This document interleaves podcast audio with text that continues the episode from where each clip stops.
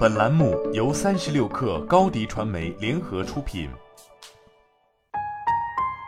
本文来自微信公众号“零售商业评论”。薇娅事件后，有很多业内人把这一时间比作直播电商的转折点。直播电商目前似乎已经进入瓶颈期。可以看到，一面是监管更加严格，一面是参与者们、MCN 机构、主播阵营也都出现两极分化，众多参与者被淘汰出局，市场正在洗牌。至于品牌们经历过自己摸索阶段后，似乎也已经找到了直播电商的正确门路。直播电商正趋于成熟化、正规化。我们仔细从平台方和品牌商的角度来看，实际上暗潮汹涌。几个主要动向：一、市场还处于增长，但逻辑已经发生变化；二、淘抖快三足鼎立，各自都在加码；三、海外直播电商的兴起，出海品牌有了新契机等。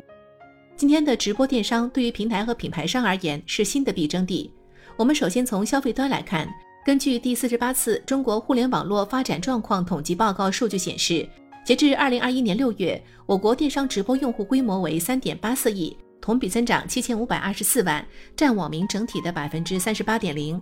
而中商产业研究院整理显示，二零二零年疫情的发生催生了宅经济的进一步火热，激发了直播电商行业的活力，市场规模相较于去年增长百分之一百二十一，达九千六百一十亿元。预计二零二二年中国直播电商市场规模进一步上升至一万五千零七十三亿元。虽然说增速上有所放缓，但对于淘宝直播、抖音、快手而言，还必须支持加码。目前，淘抖快已经形成三足鼎立，抖快依靠流量和内容快速进入电商领域，爆发了极大的潜力。但实际上，淘宝直播和抖音、快手的直播电商逻辑还是有本质上的区别。淘宝直播对于粉丝而言是奔着购物去的，其链路更单一，转化率也自然更高；而抖音、快手仍是内容为主导，大多数消费者还是信赖主播后形成种草逻辑和平台的兴趣推荐逻辑。大多数消费者不是强目的性消费，这点也根本有别于淘宝直播。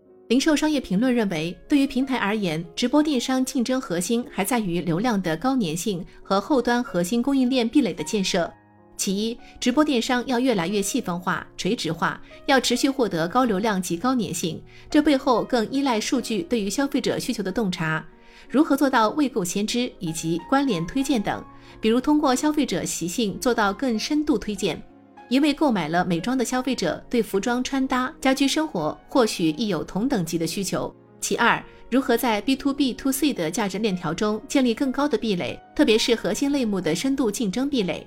淘宝直播对于商家后端的电商服务已经非常成熟，而抖音、快手这块还需要加紧补足短板，目前也在不断完善。对于品牌们而言，直播电商的增长或许才真正开始。如果说前两年大多数企业对直播电商还处于试水阶段，到现在再来看，企业已经经历过了这个过程。大多数行业的头部品牌们有了自己的打法，直播电商是增量场，品牌自播成了主流。艾瑞咨询数据显示，目前企业自播已经成为众多品牌的主要销售场景之一。二零二零年，企业自播成交额占整体直播电商超过三成，预计二零二三年占比将接近一半。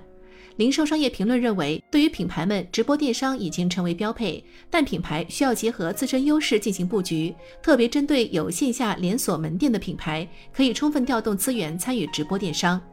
另一个关键趋势，海外直播电商兴起，品牌们或许有把打开海外市场的新钥匙。受疫情影响，直播电商在海外也引发高参与度，跨境直播可以实现海内外双向出货。最近，TikTok Shop 还宣布即将于本月底上线泰国、越南、马来西亚、菲律宾四个东南亚国家的跨境业务，迈入一店卖全球的新阶段。看来在城市发力。我们预测，海外直播电商将得到一波快速发展，它的渗透率将逐步放大。虽然还处于早期阶段，但如果对比国内发展来看，如果不受其他政策影响，预计这一两年海外直播的爆发力会非常大，也会成为品牌出海的一种新选择。当然，目前直播电商渠道仍是辅助，直播电商无论国内还是海外市场仍有大想象空间。好了，本期节目就是这样，下期节目我们不见不散。你的视频营销就缺一个爆款，找高低传媒，创意热度爆起来，品效合一爆起来。微信搜索高低传媒，你的视频就是爆款。